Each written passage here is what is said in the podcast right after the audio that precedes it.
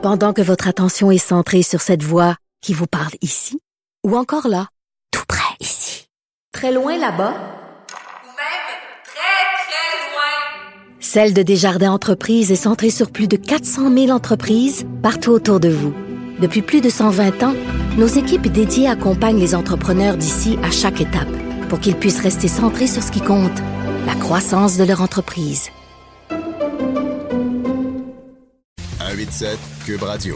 1877 827 2346. Politiquement incorrect. Alors, nous rejoignons Denise Bombardier. Denise, bonjour. Oui, bonjour. Alors, aux États-Unis, là, euh, on semble privilégier euh, l'économie plutôt que la santé des gens. C'est incroyable. De toute façon, tr- euh, Trump l'a dit hier. Il a dit qu'il croyait plus à ça, que c'était une, que c'était secondaire, la distanciation sociale, c'est-à-dire de prendre, de prendre des mesures, d'avoir cinq pieds entre nous, là, que ça c'était du niaisage. Ce qu'il fallait et ce qui était prioritaire, c'est l'économie. Et le lieutenant-gouverneur de pas n'importe quel État, de l'État du Texas, qui a déclaré hier soir ou ce matin, il s'appelle Patrick, il a déclaré que lui, il a plus de 70 ans plus, lui, il va, il est, il est d'accord avec le président et qu'à partir de maintenant, il va, il va sortir, il va encourager les gens à sortir puis à se regrouper. Ben, voyons donc. Lui, pour, oui, oui, oui. Il a dit, moi, je suis prête à sacrifier, à me sacrifier pour que, pour l'économie. Voilà. Ça, Ben, voyons donc. mais ne vous, ne vous surprenez pas, euh, Richard, parce que euh, si vous avez lu les déclarations des, des, des porte-paroles de- des, des entreprises du Québec, c'est- des fédérations ou des associations, je ne sais trop, si vous avez lu bien comme il faut ce matin, euh, ou dans les détails, parce qu'il faut tellement lire de choses, on lit tellement de choses, mais qui ont déclaré que, que eux, ils, étaient, trouvaient que le premier ministre Legault allait beaucoup trop loin de fermer, de fermer comme ça. C'était une, une menace réelle pour l'économie, puis c'est vrai. Je veux dire, on est d'accord. Mais là se pose le problème fondamental. Je veux dire, là, là c'est la question fondamentale. Je dirais que c'est la question morale et, philosophique. Est-ce que, euh, sachant que c'est ce que ça fait à l'économie, on doit continuer euh, d'encourager euh, et de ne pas intervenir, de ne pas fermer, par exemple, toutes ces industries, d'ailleurs qui font perdre de l'argent aux, propriétaires, c'est évident, qui vont peut-être mettre, mettre par terre des, des pas peut-être, il y a des petites et moyennes entreprises, je sais, qui s'en sortiront pas, euh, pour sauver des vies. Mais là, là je, je reviens sur Trump. Là. Il y a David Axelrod, qui est l'ancien conseiller de Barack Obama, qui a dit Nous avons un énorme défi devant nous et un tout petit président. Oui, ça, j'ai vu ça. Et, et, et je veux dire, on s'interroge. Tu sais, on peut aller très, très loin dans l'interrogation. Est-ce que, parce que c'est, il a été élu en démocratie, hein, Trump? Ben oui. Ouais, vous voyez ce que ça donne? Non, non, mais en même temps, c'est parce qu'il met ses concitoyens en danger. Là. Ah, dire, sûr. On quand, il, quand sait. il dit, là, foutez-vous-en de la distanciation sociale, il faut sortir et magasiner. On se souvient, là, au lendemain de, du 11 septembre, George W. Bush, la première chose qu'il avait dit euh, aux Américains, c'est go Allez. shopping. Oui, c'est ça. Mais c'était pas le même cas de figure. Ben non, ben non. Hein, parce que c'était pas le même poids de figure parce que les, les, les parce que les, les terroristes les, les, les terroristes euh, euh, islamiques ils avaient ils, ils étaient euh, d'abord il y en a qui étaient morts et puis ils n'allaient pas recommencer le lendemain. Ben non. C'était pas le même cas de figure. Là, c'est un cas parce que il va je veux dire je écoutez, je vais vous dire aller beaucoup plus loin que ça. Je vais vous dire qu'il y a certainement des gens qui doivent dire, puis les vieux de 90 ans, il y en est mort 20, là, de 20, de- 20 en même temps, en l'espace de, pendant la nuit, dans un centre pour personnes âgées, dans, dans les Vosges, là, je crois, en France hier. Bon, ils sont, il y en est mort 20 dans la journée. Hein? Mais ils avaient, ils ont dit à la télé, ils avaient 90 ans. Hein? Euh, 90, 91, 92. Bon, ben alors, euh, c'est sûr qu'on pourrait ne rien faire et pas envoyer ceux qui les soignent pourraient décider que ça donne rien de les soigner.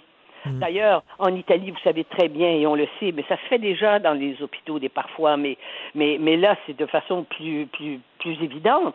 C'est ça qui est terrible, mais ça se Mais, fait. mais, mais, mais Denise, et on sait pas quoi dire. On sait Mais- qu'on laisse aller des mais vieux. Denise, on peut avoir 82 ans et tenir à la vie.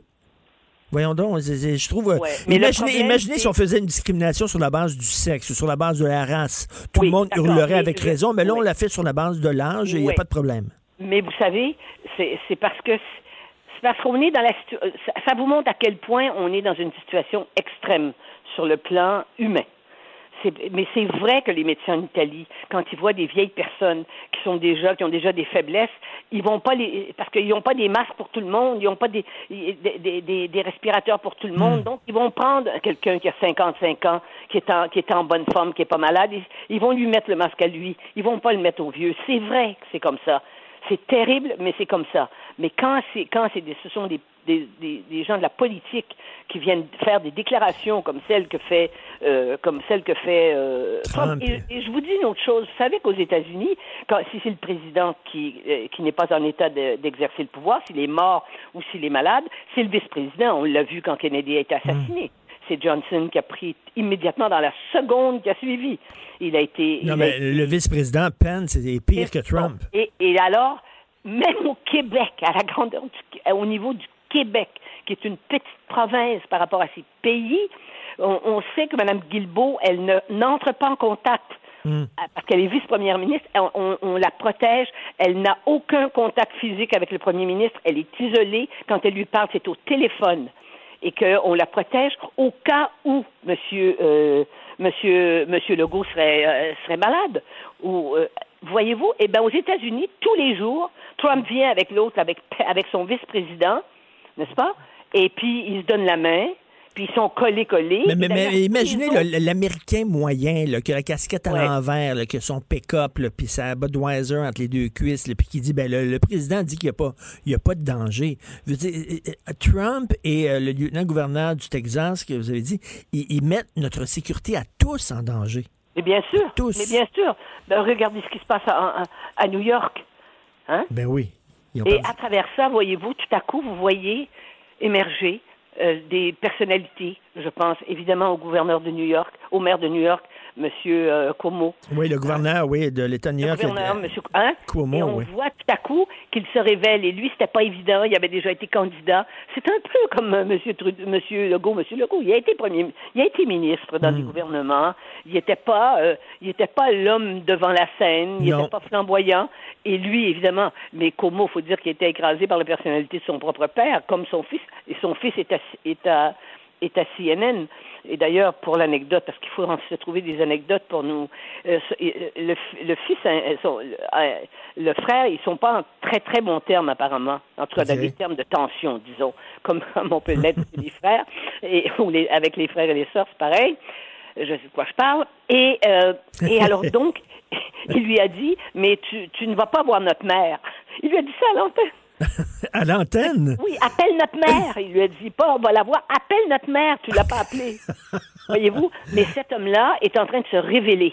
Et comme euh, le- le- la, la course au, euh, pour les démocrates n'est pas encore fixée, et il est beaucoup plus jeune que, que, que, que, que le, le candidat, euh, que l'ancien vice-président qui, qui Joe donc, Biden, oui, Joe mais c'est ça. Il est plus jeune. Joe Biden a 78 ans, je crois. Ah non, Cuomo, euh, il y a des gens qui le voient. 62. Il y a- il y, a des gens qui le voient président, là.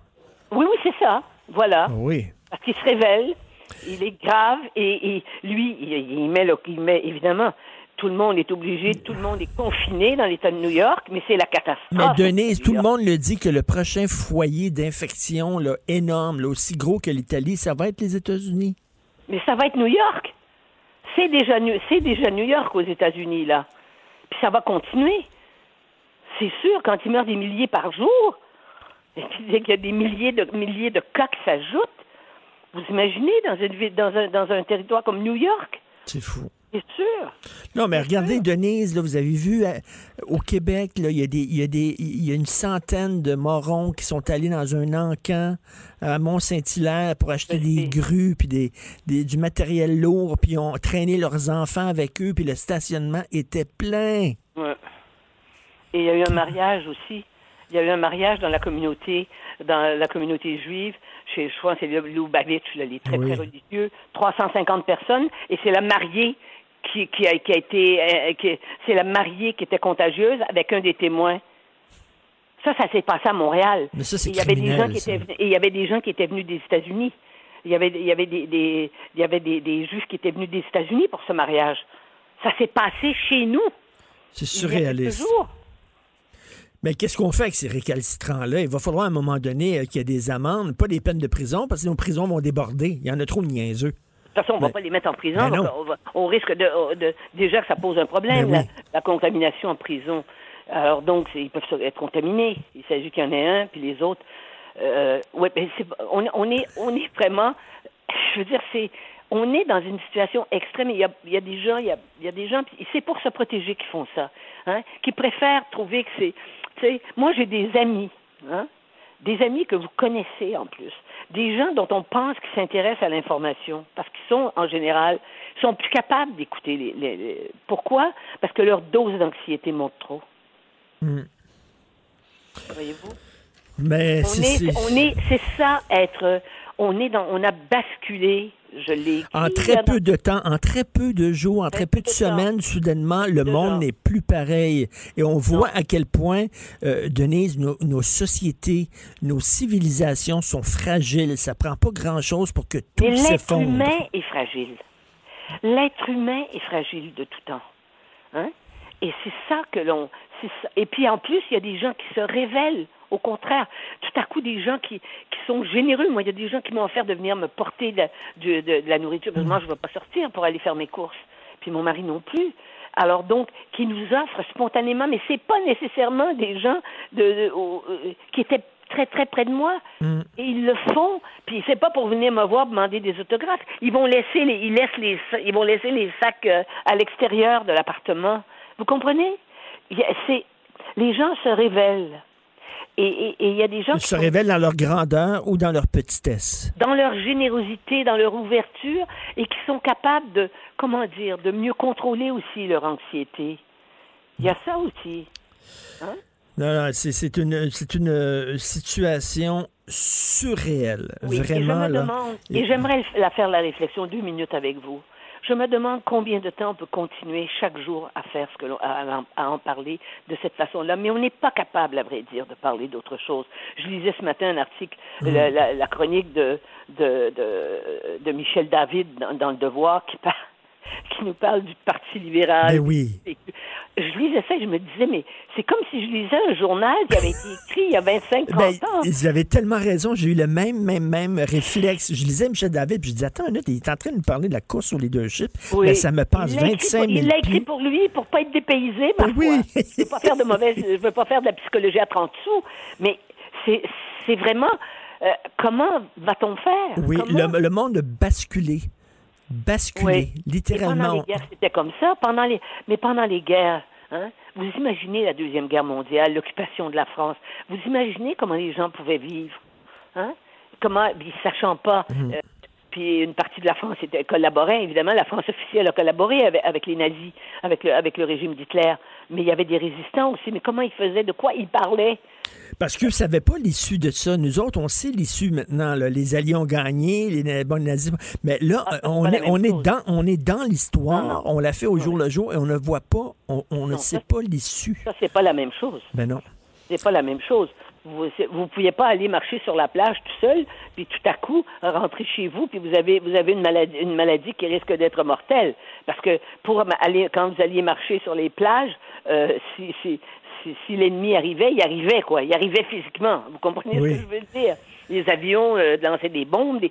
c'est pas de c'est pas Ah non, c'est pas la même chose, c'est- mais c'est surréel. Merci beaucoup, Denise, et faites attention à vous. Saluez votre mari.